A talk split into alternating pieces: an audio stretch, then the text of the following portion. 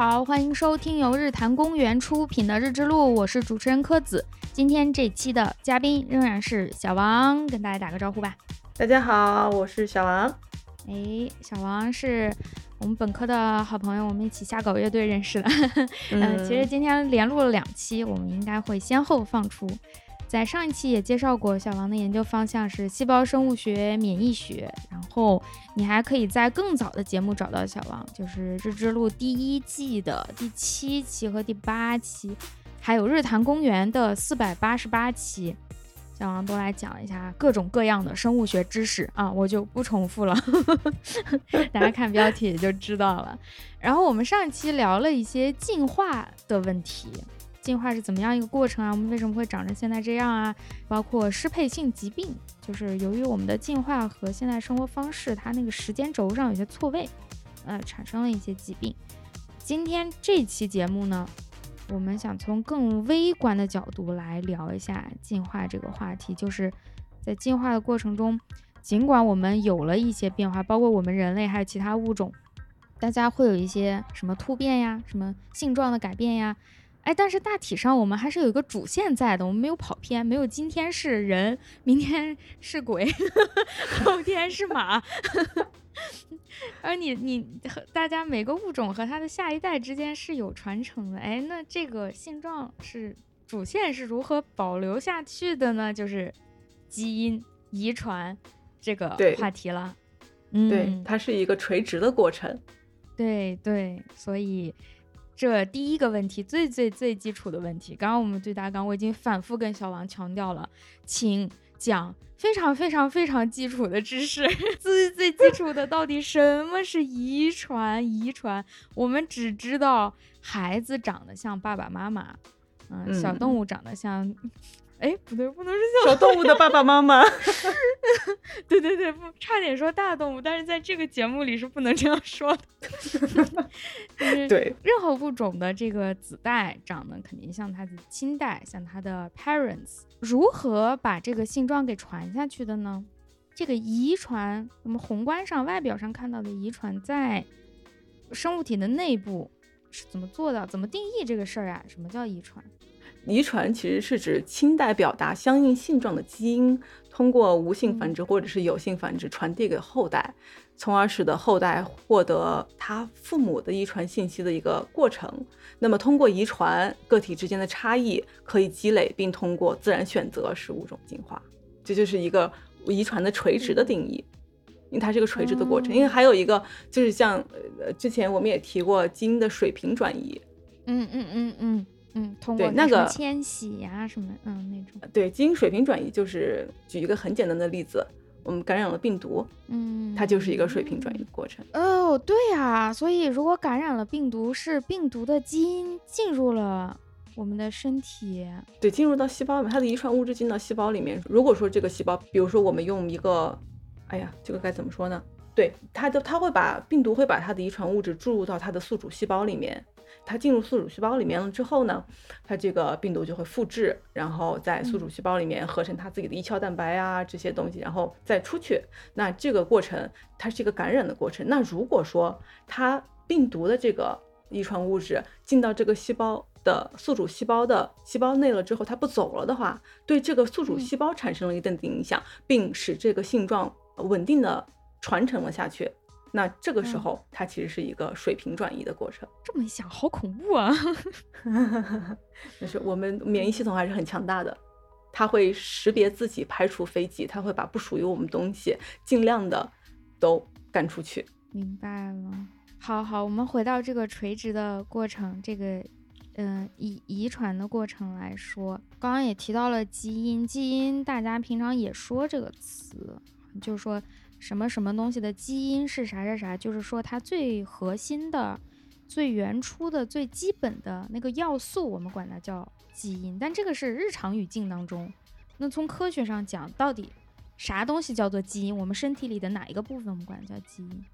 其实这个问题呢，我们还是回到很早之前，是我们来大概了解一下这个基因是怎么来的。那大家上过高中生物？大家都知道那个豌豆杂交实验，对吧？嗯，对吧？还大 A 对大 A 小 A。对，F 一 F 二，对吧？它其实是这样的，就是当时的孟德尔在进行了一些豌豆的杂交实验之后，他发他发现了两项遗传的基本规律，是基因的分离定律和自由组合定律。那么他的他所提出的概念是呢，生物所有的性状都是通过遗传因子来传递的，遗传因子是一些非常独立的遗传的单位。那么他就把这些把这些呃遗传的性状和控制它性状的这些遗传因子和结合在一起。就是给他们画了一个相关的这样一个问号，那它到底是什么呢？当时他还不知道，直到后面有一个丹麦的遗传学家叫 William William Johansen，他提出了基因的概念，然后呢，用呃这个基因来代替了孟德尔假定的这个遗传因子的概念。那么从此，基因这个词在遗传学一直被沿用，一直到今天。然后呢，呃，Johansen 他还提出了基因型和表现型的两个含义不同的术语，他也初步阐释了一下基因与性状的关系。不过当时的这个基因仍仍然是一个没有经过观察、没有经过数据，它仅仅是靠逻辑推理得出的一个相对比较模糊的概念。就是他们两个都意识到了，应该有一个东西在控制着、在记录着遗传的信息，但是他们也没有实际上检测到、观测到这个东西到底是对，当时是那个不知道的。后来我们就知道它是 DNA，是吧？对，是 Watson Crick，他们通过那个 X X 射线衍射，他们看到了 DNA 的双螺旋的结构。从此以后，眼见为实嘛，哎呀，这个就非常 impressive，大家就觉得，嗯，原来。DNA 是这个样子，原来基因所谓的基因是这个样子的。哎，那我就要开始问一些弱智基础问题了啊。生物学的很好的，或者现在就是生物专业的朋友呢，甚至你就可以跳过这一段，听了可能会生气，怎么还在问这种东西？但我就要问，而且我相信肯定不止我一个人，从来没弄清过这些问题。就是生物书上会告诉我们说，基因是带有遗传信息的 DNA 片段。但是呢，DNA 到底存在于身体的哪里？我其实搞不太清。你看，我们我记得啊，人体是由细胞组成，对吧？然后细胞里面有各种各样的内容，而且我们学过植物细胞和动物细胞是不一样的。反正有有线粒体啊，有什么什么有细胞核，嗯，有之类的，就是我们都看过一个。很可爱的图片，画了一个细胞，里面有这样的东西，那样的东西。那 DNA 到底是和它们差不多大小，共同住在这个细胞里呢，还是说 DNA 比它们还小，是存在于细胞的里面这些组件儿、零部件儿当中呢？DNA 是一个什么形？它的双螺旋形态是在一个什么空间尺度上体现出来的？DNA 它是在染色体上面，然后染色体呢在细胞核里，然后呢动物细胞的线粒体和植物细胞的线粒体和叶绿体里面都会有 DNA 存在。嗯，就是说细胞的细胞核里会有 DNA，然后线粒体还有植物的叶绿体里面也有线粒体，植物细胞也有线粒体，它们也有 DNA。那住在这些不同地方的 DNA，它们都相同吗？还是各有各的功能啊？呃，它们是各有各的功能的。就比如说像呃，就是有的时候呢，我们就会说核编码基因，或者是线粒体编码基因、叶绿体叶绿体基因组编码基因，它们的编码的基因，这个基因所翻译成的蛋白质，它是不一样的。蛋白质是由氨基酸构成的，对不对？对，非常棒。好紧张冒汗，那也就是说，我们身体里的 DNA 其实是有多种多样，DNA 不是都长得完全一样，它各有各的事儿要干。对，可以这么理解。那它有类型吗？还是说每一个 DNA 都完全不同？还是说他们会有一部分 DNA 一样，然后他们去干相同的事情？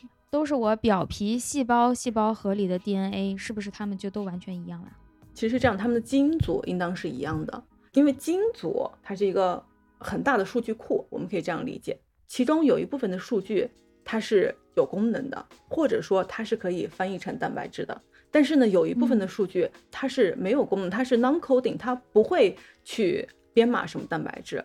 而在人的在这个细胞的基因组里面，其实大部分都是不编码的，就是功能肯定是不一样的。那比比如说像你刚才问的这个问题，就是在不同的，比如说在我们人身上，皮肤的细胞，然后比如说肝脏的细胞、脂肪的细胞，包括这个视网膜的细胞、肺的细胞。它们的基因组其实都是一样的，但是为什么会产生不同的东西？这个就牵扯到了一个表观遗传学，还有它 DNA 到 RNA 的一个选择性剪切，以及 啊，这个可以讲，我捋一下。截止目前，我捋一下，去基因组一致的意思就是说遗传，对吧？父母传给你的那套基因组，在你身上都是一致的，全身都是一致的，但是它在我身体的不同地方可以。发育成长为不同功能的细胞，然后最后长成不同的器官，哎，是这样啊？对对，那这个在这个过程中，其实有很多的过程都参与到了其中，使得我们变成就是我们看到的这个样子。好，那接下来一个弱智问题就是 DNA 和 RNA 是什么区别啊？哦，对你，你之前不是 预习过了吗？那给我们讲一下你的学习成果。哎。好，天哪，太好了！我现在开始念百度搜索的结果，而且我搜出来发现啊，如果我的记忆没错，跟高中生物学的应该是一样。这种东西百度应该还还行吧？就是 DNA 是脱氧核糖核酸，这个我还记得这个词儿。然后就说它是携带有合成 RNA 和蛋白质所必需的遗传信息的这样一种核酸，它的碱基有四种。线嘌呤、鸟嘌呤、胞嘧啶、胸腺嘧啶啊，这个我还有点印象，就是 A 是的 A G C T，然后 R N A 呢，就是它也是有四种碱基，但是它有一个碱基和 D N A 是不一样的，就是线嘌呤、鸟嘌呤、胞嘧啶是一样的，它最后一个是尿嘧啶，就是 U，一个是 A G C T，一个 A G C U。嗯，所以我就有点不明白，就是它俩是一个并列关系吗？但是刚刚又说到 DNA 是携带有合成 RNA 的信息的，RNA 又是什么功能？它俩的职责是一样的吗？就是携带一下遗传信息？我觉得这个我们可以用中心法则来。把这个过程串一串，中心法则它其实是一个线性的框架，那么它是用于理解在遗传信息上面生物大分子，像比如说 DNA、RNA、蛋白质这些都属于生物大分子，它们之间的一个传递的顺序。那么它们可能有九种传递顺序，因为三个你之间排列组排列组合，然后可以顺着来，可以倒着来，它可以自己来，对吧？那么中心法则呢，就将这些顺序分为三个大类。一个是一般性的传递，就是在大多数的这个细胞里面。那么三个特殊传递，就是它会发生，但是只是，呃，在一些特定条件下发生。比如说 RNA 到 DNA，RNA 到 RNA，DNA 到蛋白质，对吧？还有三个，呃，还有三个可能不会发生的这个传递，那就是蛋白质到 DNA 返回去了，然后蛋白质到 RNA 也返回去了，蛋白质和蛋白质，蛋白质到蛋白质。这个也是，就是现在比较难想象的，对。然后呢，蛋白质一般就不再传递给别人了，蛋白质就是一个终点。一般说来，它是终点站。对，但是它三号它又可以影响 DNA 和 RNA，嗯，但是它不会传，它不会是按照这个中心法则的这个去传递的。然后呢，转录就是呃遗传信息由 DNA 转换到 RNA 的过程。那么这个过程呢，是由信使 RNA，对吧？怎么从那个嗯，我现在脑子里生物书的那一页把它哎拆开，然后哎转过去，开始胡说，你讲吧。你就想象它是一个，你给它输入了一个指令，就是 DNA 输入一个指令，在转转录的时候，指令基因就会被读取复制，然后它变成 mRNA，就是信使 RNA。这个过程呢，由这个 RNA 的聚合酶和一些转录因子它共同完成。那么下下一步就是。编辑了，就是 RNA，它要这个时候出来的 RNA，它还是 pre-mRNA，它是一个不成熟的。那么这个时候呢，RNA 就要编辑一下，然后呢，它的这个前体的 RNA 会就要被加工一下，就是它的那个内含子就要被减去，嗯，就到了内含子是使它们所有的外弦都全部都连接在一起，嗯，然后呢，在这个过程中，因为比如说我们有好几个。外显子中间是被内含子连接的，那么有的时候呢，这个内含子并不会全部都都都切掉，有的时候这个内含子会被包括在里面。那这个时候呢，这一条 mRNA 基本上就狗带了，它会进行那个 nonsense media decay，就是它它它就被降解掉了。对，那还有一还有一些，比如说，嗯，我在切这个外弦子一二三四，对吧？那么我要本来要把那外弦子中间的一二三这三个内含子全部都切掉，但是在这这个切的过程中，我不小心把这个第二个外弦子给它连同一起切掉了，那么这个时候就会，哎，对，切多了。那么这个时候，我第一个外弦子和第三个外弦子还是可以连接在一起，这个时候呢，就产生了一些不同的 isoform，就是。就是它剪切的不同的形态，或者是就这种还能用是吧？这个还能用，说不定它会有它它是会有功能的。就像比如说有有一些蛋白，比如说在肝细胞里面表达它的这个剪切，可能就是一二三四外显子在一起。那么在有些细胞里面，可能就是一二三或者是一三四，这个蛋白还是会有功能的。它的关键的结构域可能还是在那里的，但是可能在这一类特定的细胞里面。嗯，它会有一些调控机制，使得在这个细胞里面，它就是缺了一个外显子，或者是多了一串什么什么东西，这样。明白了。嗯，对。然后接下来就是它现在变成一个成熟的 mRNA 了，对吧？然后它就从它就从这个核里边，它要开始出来了。然后呢，这个成熟的 mRNA 它会就去接近核糖体，并在这个核糖体。上面呢，它被会会被翻译，嗯，但是原核细胞它没有细胞核，所以转录和翻译都是它可以同时进行的，对吧？在真核细胞里面呢，它就是 mRNA 从细胞核出来，然后到了细胞质，然后到细胞质与核糖体结合，核糖体呢会以三个密码子来读取 mRNA 上的信息，一般是 AUG 开始，它是起始密码子，AUG 就是腺嘌呤、鸟嘌呤和尿尿嘧啶，对。对它这个，它这个组合叫起始密码子，嗯，然后呢，就是或者是因为有的时候这个 mRNA 会被修饰嘛，它可能会就是在核糖体连接位下游开始启动的一个甲硫氨酸密码子开始，但是这个不重要啊，重要的是起始因子和延长因子的这个复合物会将这个 tRNA 带入核糖体的和 mRNA 的复合物里面。然后呢，只要这个 mRNA 上的密码子可以和 tRNA 上的反密码子配对，就是那个配对互补，对吧？那么它就可以按照 mRNA 上的密码子的这个顺序加入氨基酸。然后呢，这个氨基酸当一个一个全部串起来，串到一定长度，它就变成了多肽，然后就开始就会开始折叠，然后折叠成一个，就是它这个这个是一直进行的，一直进行的，直到它到了最后的停止密码子、终止密码子。然后这个多肽或者是多肽长到一定程度，它变成一个蛋白。那么这个蛋白还要经过一些折叠，然后还要经过这个内质网和高尔基体的帮助，然后使它正确的折叠。嗯，折叠完了之后，它就变成一个蛋白了，然后它就开始行使它的功能了。我描述一下这个过程啊，你记得纠正我。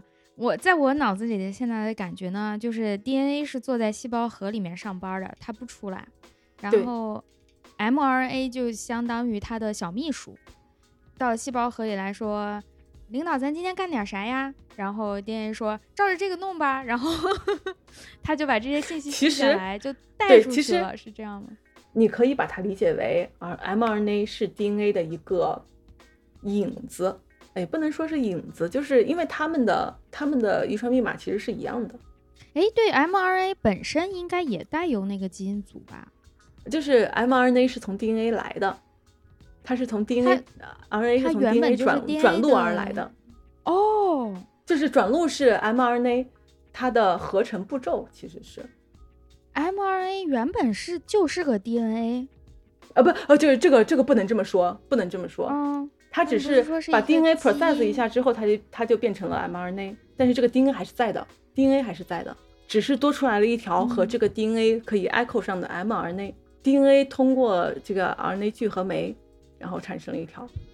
哦，明白了，明白了。我为啥要问那个问题？我以为我们身体原本就存在一堆东西叫 DNA，一堆东西叫 RNA，然后 RNA 来找 DNA。我以为是这样。对，呃，就是因为 DNA 要那个它要复制嘛，所以说。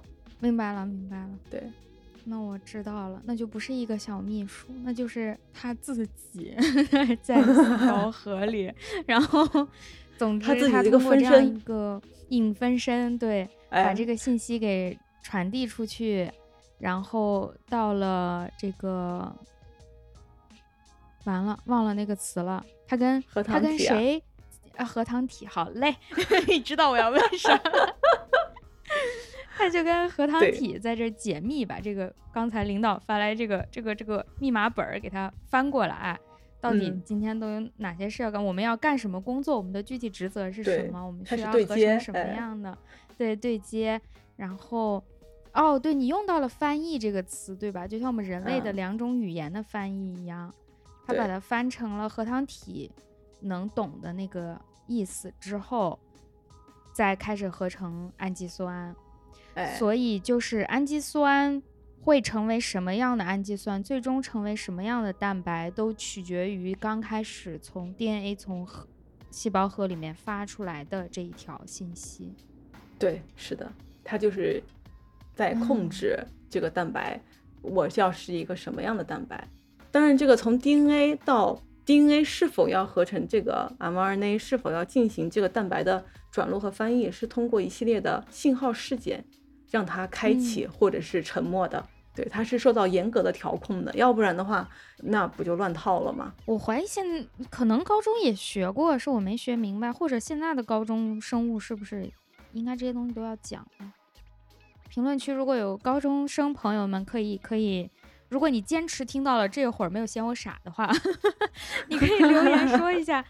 我们刚才讲的这些东西，是不是高中已经都学要学了？嗯，要学学过的，这些都是学过的。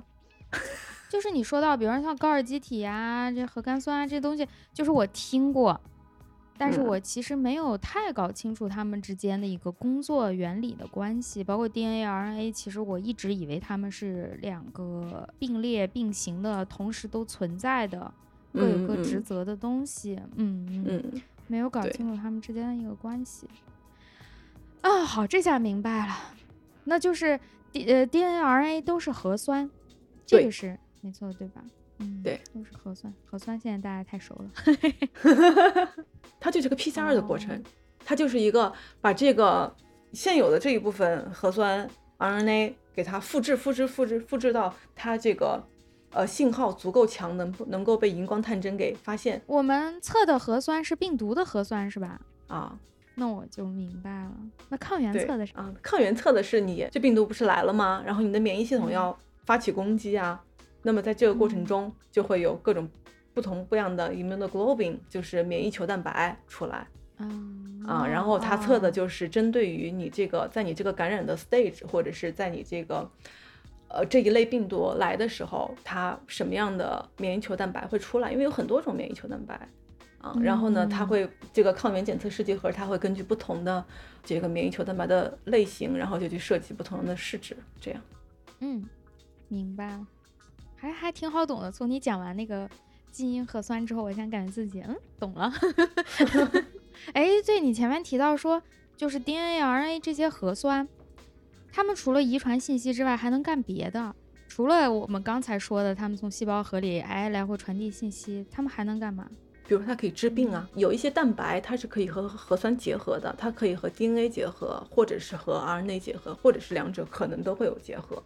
那我们都知道一些转录因子，像大家都很就就是做生物的同学应该都绕不应该都绕不过的几个啊，NF-κB、P65。还有 s one、s three 这些东西，大家可能都知道。感觉你在说咒语，我在说加密文字，是不是？对呀，你给我转录了。他们就会有结合 DNA 的能力，对，然后他就会给这个 DNA 说啊，我现在想让你开始转录了，你快点开启你的 DNA 的这一个基因的转录吧。然后他就，然后 mRNA 就开始就出来了，然后他又去了。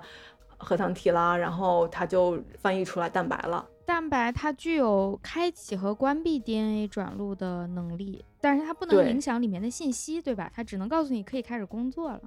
对，你可以这么讲，它你可以把它理解为一个钥匙，这个开关打开你就开始你就开始转，开关关上你就别转了。当然，这个蛋白这个转录因子它也是通过它上游的一些它的上它的它的上级的命令开开始啊行动的。那么这就是一个信号转导的过程。好的，还有一些蛋白它可以结合 RNA，我们所看的，我们所想象到的 RNA，它就是一条长的链，对吧？这个地方我们讲单链的核素的单单链的 RNA，嗯，有一部分蛋白它可以通过呃，比如说 RNA 是带负电，然后呢，这个蛋白比如说它有个很强的带正电的表面的话，那么它的这个正正电负电的结合就会把这个 RNA 结合起来，然后去行使一些功能。也有一种蛋白，它是通过 RNA 的二级结构来识别这个 RNA，并且结合它的，比如说那个转运 RNA，你记得吗？嗯，就是转大运 RNA，转发过。啊，对，转对转发这个转运 RNA，它就是这儿一个圈儿，那一根棍儿，它这个就形成了一个进环的结构，就是因为它碱基它们之间的一些，比如说排斥力啊，或者是它这串 RNA 在这一个位置和那一个位置正好这个 A 和 U 它配对了。它就会形成一个镜，哎，对，如果这这个环上呢，就是这些，它大家都是哎都是互斥的碱基，嗯嗯嗯，明白。对，它就它就会形成一个进环结构，那它的二级结构也可能是一些蛋白所去识别的一个对象。那么蛋白和 RNA 结合在一起，它有可能会行使一个就是信号转导的这样一个作用。这种信号转导，它可能就会是促进一个疾病，或者是减缓一个疾疾病很重要的一个中间的过程，或者是等一下，转导是个啥意思呢？转导是改变这个信号吗？信号转导是吧？嗯嗯，我打我们打个比方，我们从兰州站到北京站，我们坐高铁是不是要经过很多的站，对不对？对，兰州站是个大站，我们上去乌泱乌泱上去了一堆人，但是呢，有些人在。有些人在宝鸡下车了，有些人在郑州下车了，有些人在高碑店下车了。高碑店的豆皮儿特别好吃。呃，对对，这个这个是真的，我很认真的在说的，因为我们因为在美国能买到的那个豆皮儿就是高碑店牌的。哈，真的真的真的不骗你。好好，我知道高碑店站，还就在昨天，我还看到有人发高碑店站的那个照片来着，特小。哦哦，有点闪念。对，然后呢？就是这一个高铁，它运人的这一个过程，它三号它就是一个信号转导，就是它是一个过程，对吧？一个点一个点一个点，一个车站一个车站一个车站，然后呢，最后我要去的是北京，那么我就必须得经过这几条，嗯，车站这几个车站才行。那么比如说有些有些人从西安他就下车了，那他可能只用经过兰州到西安的那一那几个车站就好。对。然后呢，这个信号转导之间它也是有 cross talk 的，就是叫叫叫什么来着？叫串扰。嗯，就像我们有很多的火车，我可以从，就是比如说我要去啊北京，我可以从兰州直接坐高铁到北京，那我也可以先坐高铁到青海去，然后再坐高铁去广州到去，然后再从广州到北京，对吧？对。那信号之间的串扰可能就是这样的，因为我们。就是它这个网络是很复杂的，把它想象成一个网络，我们高铁的网就是这个样子。呃，然后呢，我可以设计自己不同的线路，但是呢，就是在细胞里面，在这个微观世界里面，可能不会像高铁的网这么清晰。但是呢，它的这个信号转转导的方向，它是受到呃严格调控的。比如说包外来的一个信号，或者是在细胞里边发生了一个什么事件，导致这些人乌泱乌泱都去北京了。走的是这条路，对吧？就大概就是这个道理，就是信号转导就是这个道理。嗯，大概明白了。也就是还是没有改变信号本身，但是我改变的是路径啊、中转站啊，是它这个过程，或者是对，呃，或者是改变了这个车站它开不开门儿。如果我这个车站不开门儿，我我这个郑州站我不开门了，那这一车的人是没有办法顺利到北京的。起码没有办法用，起码他没有办法经过这一辆车顺利到北京的，那么这条信号就不能上这辆车了。嗯，对，那么这条信路就被掐断了。对，明白了。嗯，那么。就是现在我们对于一些疾病的治疗，或者呃抑制剂的运运用啊，或者是激动剂的使用，也都是根据这个原理。如果说这个这条信号通路，如果说这个治病的信号通路太弱的话，我们就给它激动起来，我们给它放一个药，然后就放在这个这一条就是打开这条信号通路最关键的那个坑节上面，那一个分子，我们给它激动起来，让它高效率的运转。要么就是在一个嗯。非常活跃的一个信号通路，我们找一个非常重要的坑节儿给它。用一个抑制剂给它压下去。然后呢，让这个信号通路就停，你就把这我们就把郑州站关了，你就别去北京了，就这个大概就是这个意思啊。在这个过程中，我们知道了 R 呃蛋白可以和 RNA 结合，那么有没有一种可能，我们把蛋白和 RNA 结合的这个 RNA 的这一个片段，我们给它嗯剪掉？对，剪掉是是那个 RNA 干扰的部分，然后呢，我们也可以用它的这个互补配对的一个盖住，对，哎，对，盖住就是这样，盖，对，就是这样，你这就是这样，是我半天，嗯，对，它就是那个反义寡核苷酸，就是 antisense oligonucleotide 这个东西，那么它就是我们把这一个。短链的核酸按照那个某就是用某一种方式把它修饰一下，使得它变得稳定一点。然后呢，它这个核酸的这个序列与特定的它的靶标的 RNA 的序列是互补的。嗯，它既然互补了以后，它就变成一个双链结构了。嗯，它变成一个双双链结构之后，可能哎这个蛋白就过不来了，或者说过来，嗯，怎么变了样子我不认识了，那我就走了。所以说，就是这个 antisense oligonucleotide，它可以根据它可以跟靶标基因的 RNA 结合以后，然后就是会影响到它靶标基因的表达，或者是通过不同的机制影响到整个信号通路的开启或者是关闭。这样，就是所以你刚刚讲的这个过程当中，呃，人为的影响有两种，一种是我特意的弄一些蛋白质去跟它结合来实现。你刚刚说的开启、关闭 DNA，或者说转导 RNA 的这些车站，嗯，要不然呢，就是我去把 RNA 给它，哎，变成一个双链，让它变了造型，变了变了表达，这样蛋白质过来就不认识了，是吧？对，对，可以这么理解，对。啊，还行，还行，能听懂。虽然可能到明天我也不知道我自己在说啥，因为现在很多的病它没有药治，比如说肥胖。啊，好残忍啊！现现现在有对，现在有一些什么多肽药物啊，或者是像那个，或者是批发激动剂，这些都是治疗肥胖的药物。但是呢，它的效果并不好，因为大多数这个肥胖的病人，百分之九十以上吧，可能都会有脂肪肝。嗯，对，它其实肥胖它会带来一系列的健康疾病，就是现在把它叫做代谢综合征，就是意思就是呢。肥胖了之后会引起二型糖尿病啊，脂肪肝，就是非酒精性脂肪肝，还有慢性肾病啊之类的，包括眼睛都会有问题。嗯，对，视网膜都会有问题。那么这一类的疾病你就很难治，就比如说像脂肪肝，现在没有药可以治它。所以说呢，人们就会利用一些就是非经典的切断信号通路的方式，然后想。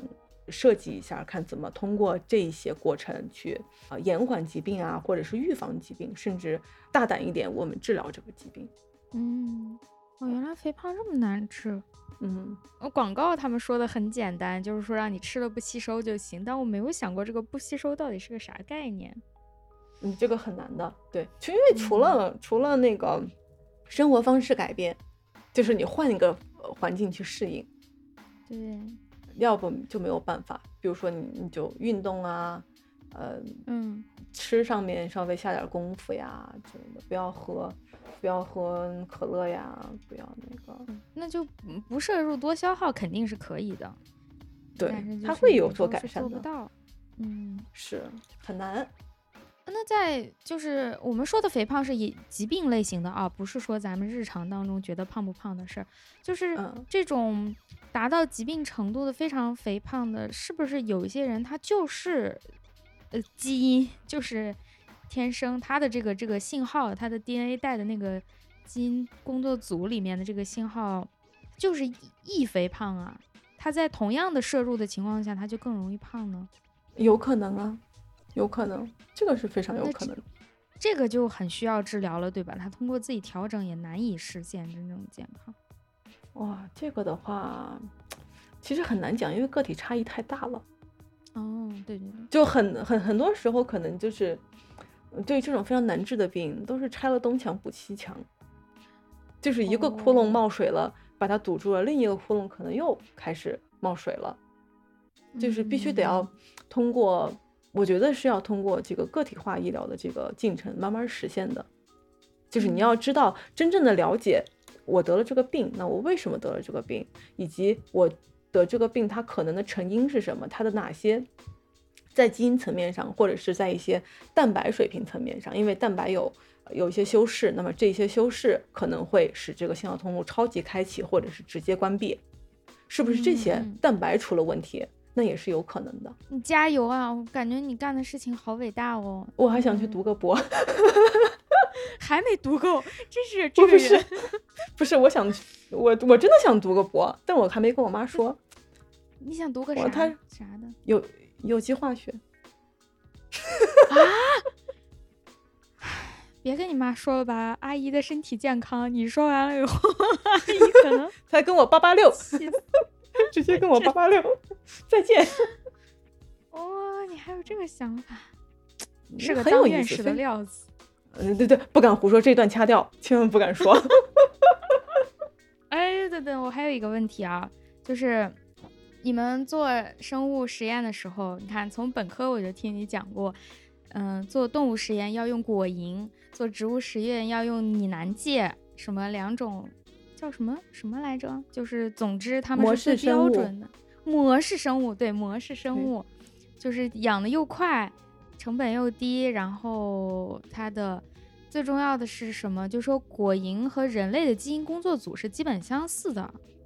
那么请问，为什么我们的长得会差异如此之大呢？这，我觉得这个问题吧，就是可以从很多的解角度去解释它。那么我比较我们好理解的，呃，对，就是我比较能理解的一种解释，就是，嗯，虽然人和果蝇有很大程度的相似啊，人和老鼠也有百分之八十多，对吧？然后包括人和香蕉，你知道有多少吗？人和香蕉，这个都不能动啊，这个东西。它怎么不能动？它是从一个小香蕉长成一个大香蕉，它可以由绿变黄呀。它不能走路啊！它它，我想想，它在运动冲击。人和香蕉，既然你都这么说，我就往大里蒙百分之九十五。啊，没没 没有那么多，你太大胆了。百分之六十左右，还有百分之六十左右。啊，那也不低啦，啊，对呀，那也就是说，其实怎么说呢，就是用于对比的基因大部分是蛋白质编码的基因，对吧？刚才我们说有这个基因组里面有很多它都不编码，那么蛋白质编码的基因只占一整个基因组的非常小的一个部分，所以说呢，就算两种物质两个物种的蛋白质编码基因相似度很高，也不能证明这两个的整体基因组相似度高。就是，也就是说，你不能用局部代替整体嘛？明白了，对吧？因为基因组这个词太有迷惑性了，让我以为是把所有的基因放在一起叫做基因组，其实它是众多基因当中的一小个工作组。哎，对你就像刚才我们刚才说的这个小鼠啊，在蛋白水、蛋白质编码基因的这个方面，人和老鼠其实是相似百分之八十五，但是它们非编码的基因相似度可能只有百一半左右。嗯，所以这个差异还是比较低了啊，对对对，这就是为什么我们可以可以用小鼠用这种模式生物来模拟人、模拟作物，使得让我们人类更好的发展，让我们人类吃的更好啊，有更好的环境。嗯，对，多多少少是有点自私。谢谢 果蝇，谢谢小鼠，谢谢你南姐。嗯，小伙老师也说过跟你一样的话，这个是很发自内心的，你听到这就不由得想谢谢他们了。是啊，那就是不是说我们人类是碳基生物吗？可是你刚才讲的这一系列里头，哎，你来了。等一下啊，我给你看，打个招呼。他说，哦。它叫姨姨，叫什么呀？咪咪，它就叫咪咪，Kitty 啊，好随便啊！外国小猫就叫 Kitty。嗯，Kitty，看叫姨姨，我也看它掌中宝，你看，黑的，然后这里这里是也是黑的，它但是它的后面的掌中宝，哎呦呦呦呦，好了，那你掌心是黑的。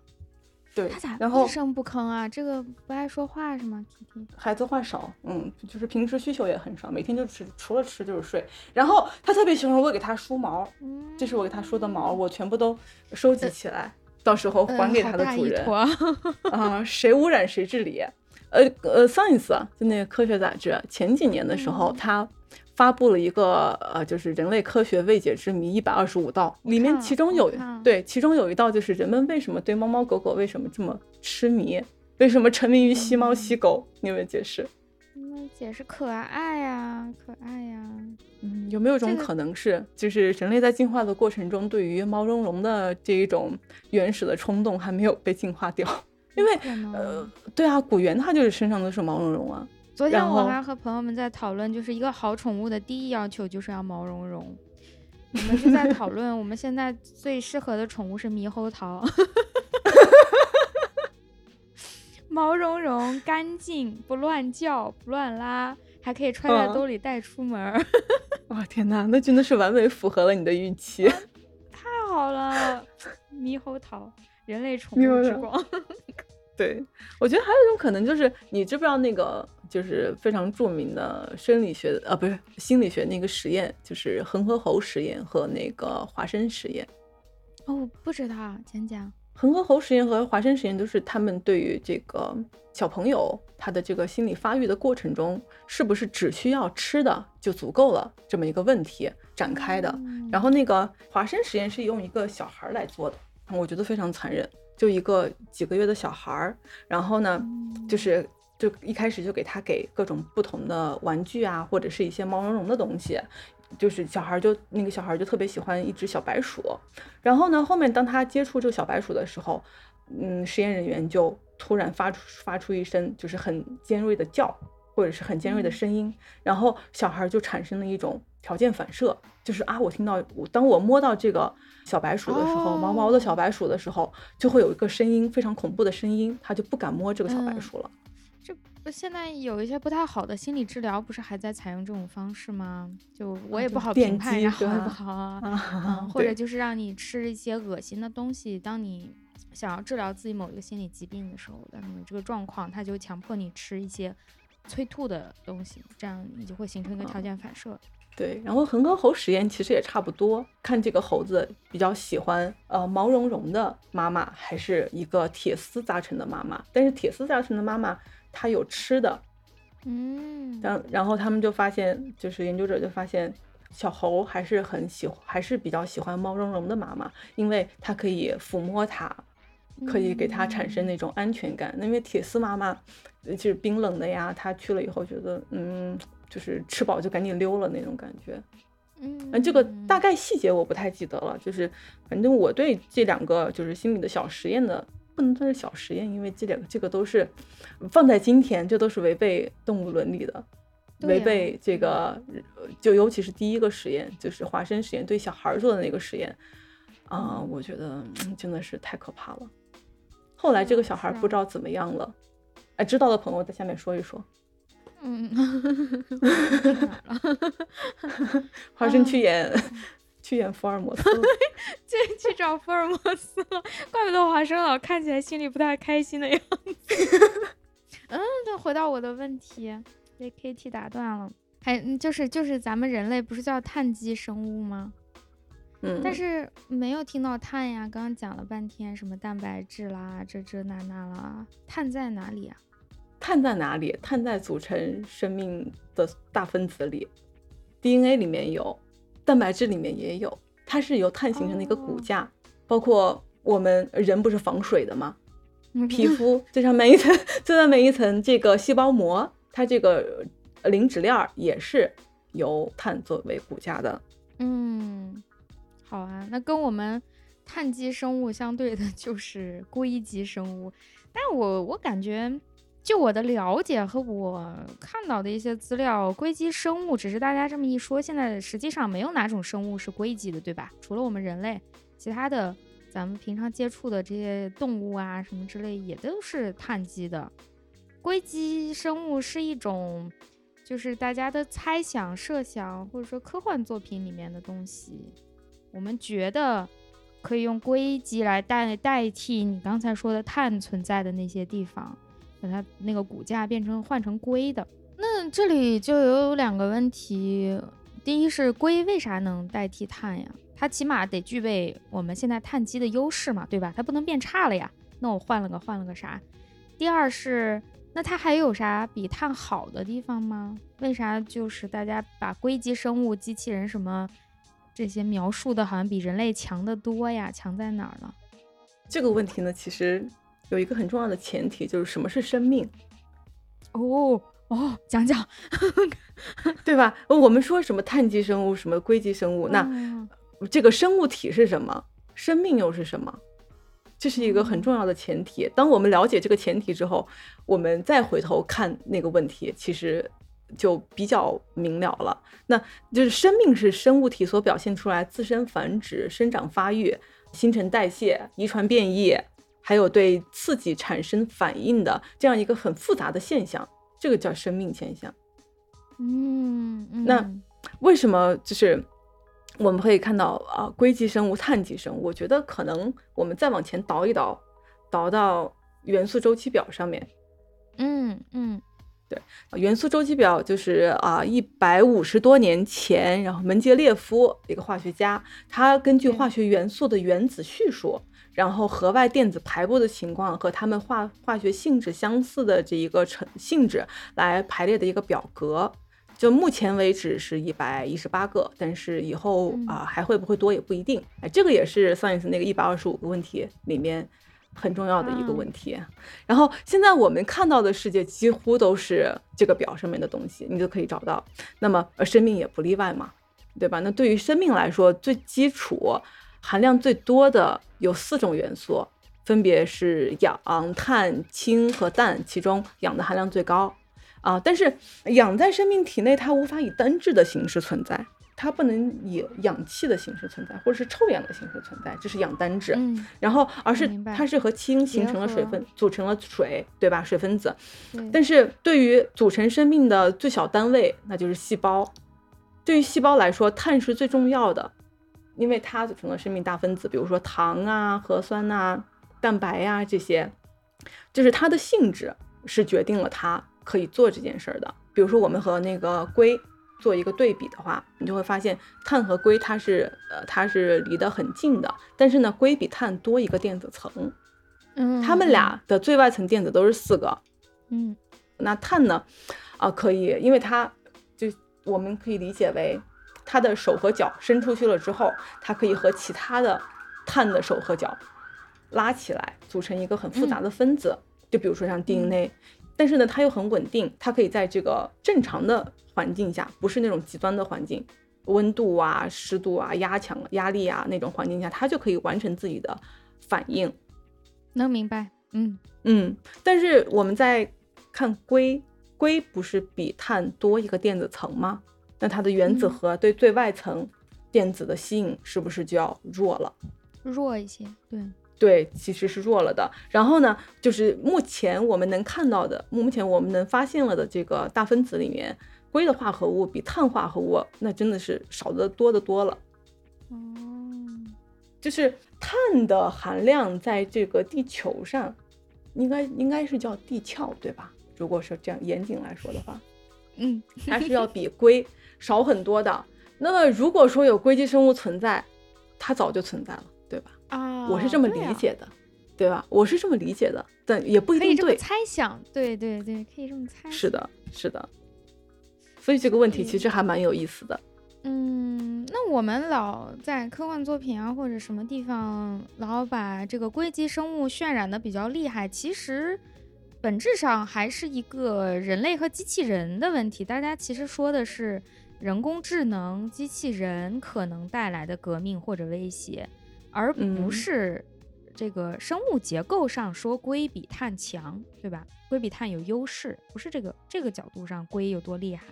我们害怕的不是它的结构是硅，对，因为我们真的是不知道啊。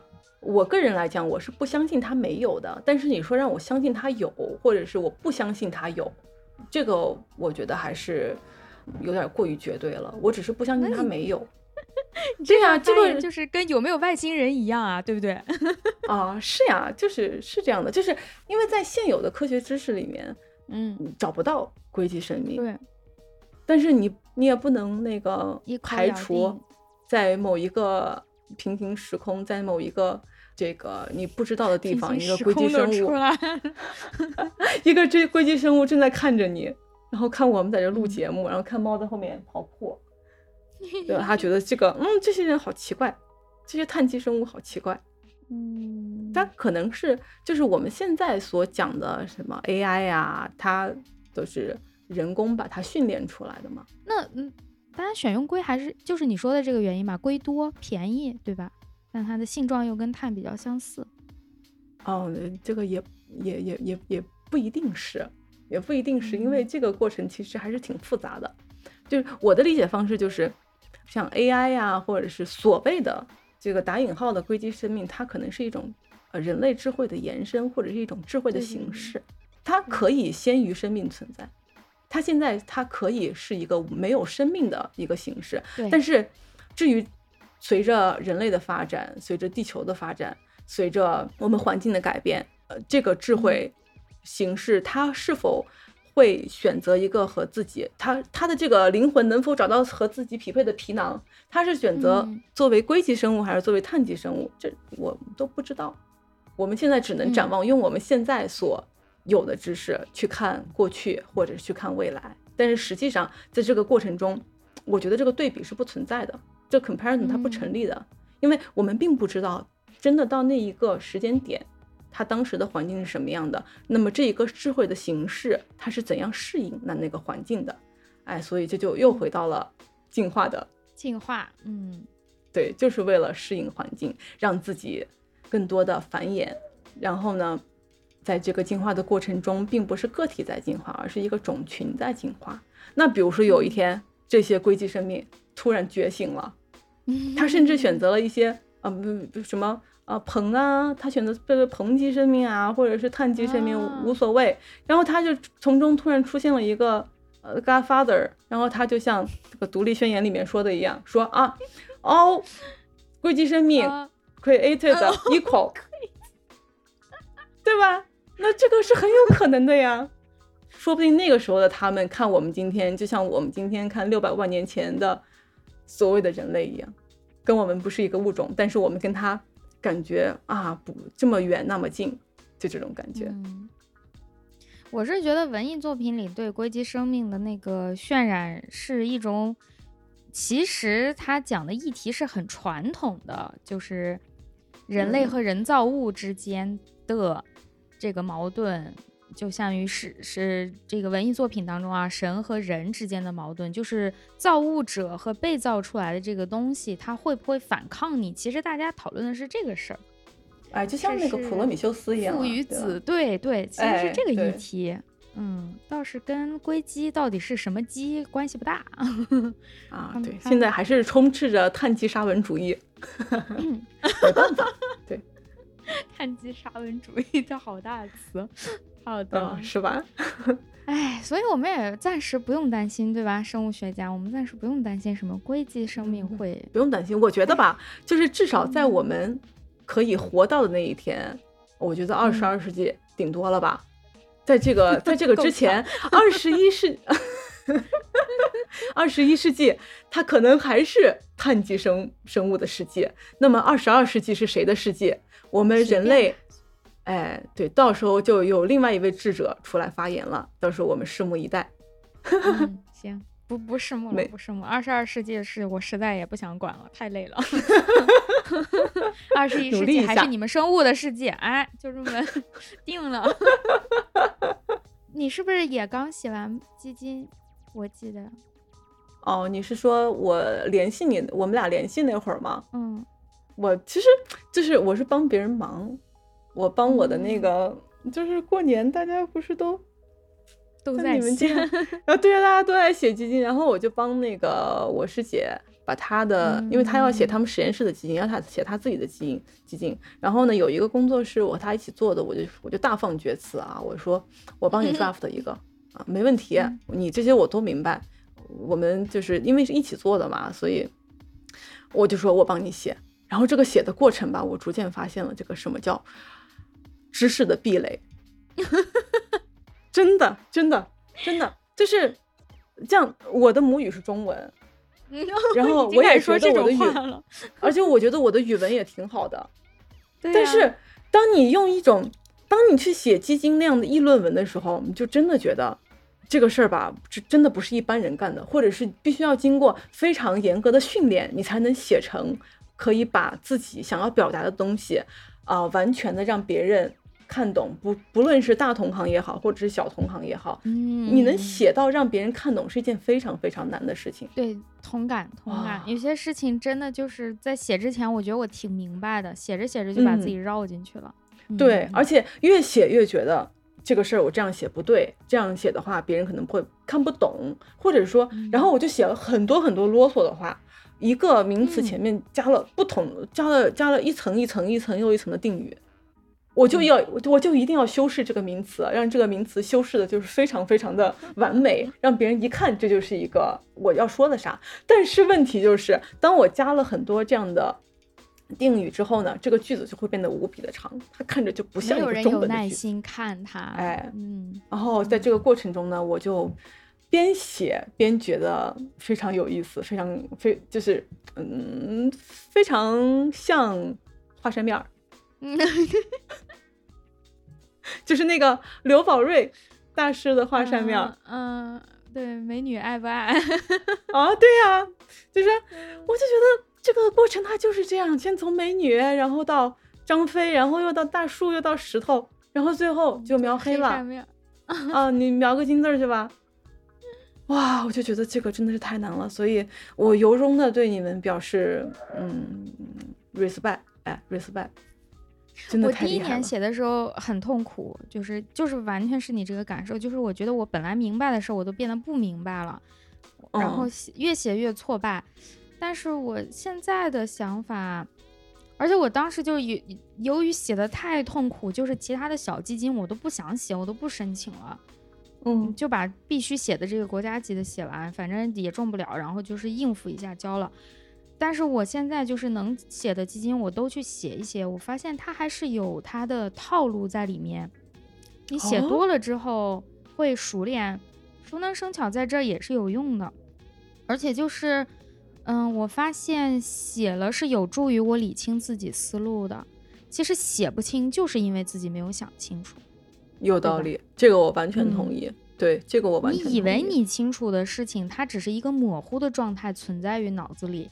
它其实没有把那个逻辑链条完全打通，需要通过写，需要通过来试图给别人讲，把这个事情的链条清楚的串一下，尤其是把不重要的地方删掉，这个是哇，这个 好重要啊！你越写到后面就会发现，其实有些话真的是没有必要在这里写。我现在。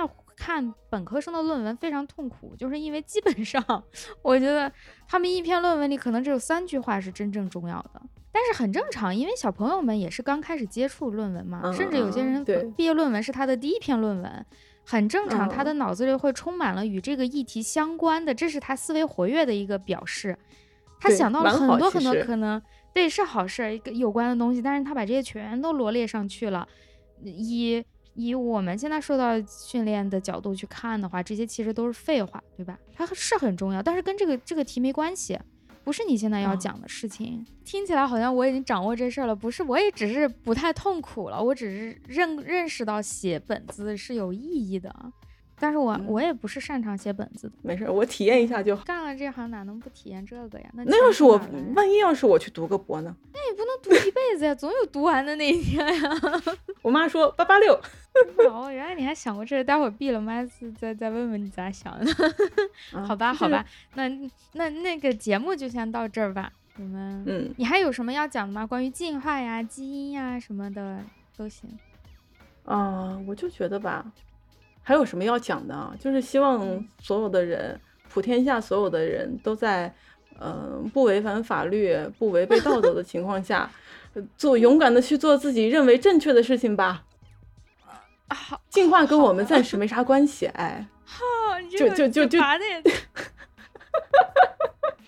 就该干啥 干啥吧，嗯，怎么高兴怎么来。人类的进化，对，讲实话。跟我们这就是跟二十一世纪的人没有太大关系，嗯嗯，以后的事儿就以后再说吧。但是我们还是要保护环境，还是要关爱动物，对吧？嗯那这个是一定的呀。啊，这个不冲突。大的时间尺度上的视角和我们关心眼前的世界都是应该做的。对，是的，是的，是的，就开心吧，大家。啊来推荐片尾曲吧。啊，那我就推荐我特别喜欢的一个乐队，也是非常新的乐队，Black Country New Road。他们发了，哎，你你听过？哇，哎，我非常喜欢。他们对去啊应该是去年的专辑，他们专辑的嗯封面是一辆一个一一架小雪和飞机，机，对，一个 铜的飞机，感觉那个像是一个胸针还是一个小小小模型，嗯反正还蛮可爱的。它装在一个塑料袋里头，对吧？嗯，反正还蛮可爱的。对啊，一首歌叫《The Place Where He Inserted the Blade》。这是这张专辑里我最喜欢的一首歌，就是听到现在这嗯首歌还留在我的缓存里，其他歌就差不多听腻了就删了。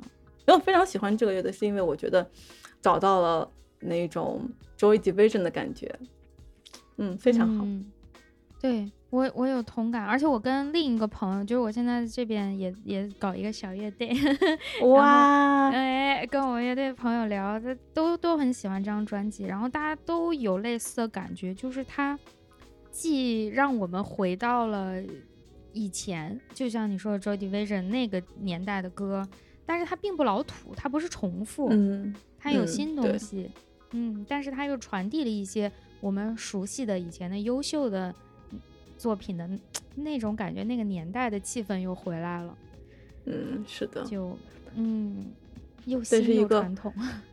对。但是一个不好的消息是，好，他们的主唱好像去年在录完这张专辑之后就离开了，好像是。哦，天哪，为什么？为什么？为什么要？这这就是所谓的 BE 美学吗？嗯，是吗？现在流行这样讲吼。前两天那个石石路离开刺猬，这个你可能知道是吧？而且这个我也不是特别意外。但啊是石路他也离开那个 Nova Heart，咱们 Nova Heart 一起看的，你记得吗？哦，我记得去蹦迪了。啊嗯，对呀，哎呀，我也有点伤心。其实他离开刺猬，我反倒没有那么伤心，中间已经波波折折这么多年了，有个心理准备了。我是觉得 Nova Heart 那个配置我非常喜欢，嗯，而且也就是那个三角形刚是吧刚？对呀，刚刚开始恢复演出，嗯，然后他离开了，但我没有没有觉得不应该啊，或者是什么之类的，嗯人家都有自己的选择，就是觉得挺遗憾的吧。这几年看到好多咱们以前喜欢的乐队呀、什么解散了解散，呃，甚至有人去世啊，或者怎么炒翻啊，就各种事儿。嗯，时光不再啊。但现在不是也有更多的新的乐队了吗？对吧？啊也是好事，是就是时代的更迭也是个好事儿。进化了，进化了。对嗯，我们喜欢的音乐也在进化。对，也在进化，对我们也要进化。好的，嗯那就节目先到这里啦。那就这样，我们就在这首歌《Where He Insert the Blade》，对吧啊，The Place，太长了，《The Place》。对，好，在这首歌当中结束这期节目吧。谢谢小王。啊，希望大家早上听，因为你就能听到非常嘹亮的 Good Morning。好，有晚上听的也就马上起床。好的，好的，好的，那大家再嗯见，拜拜，再见。拜拜。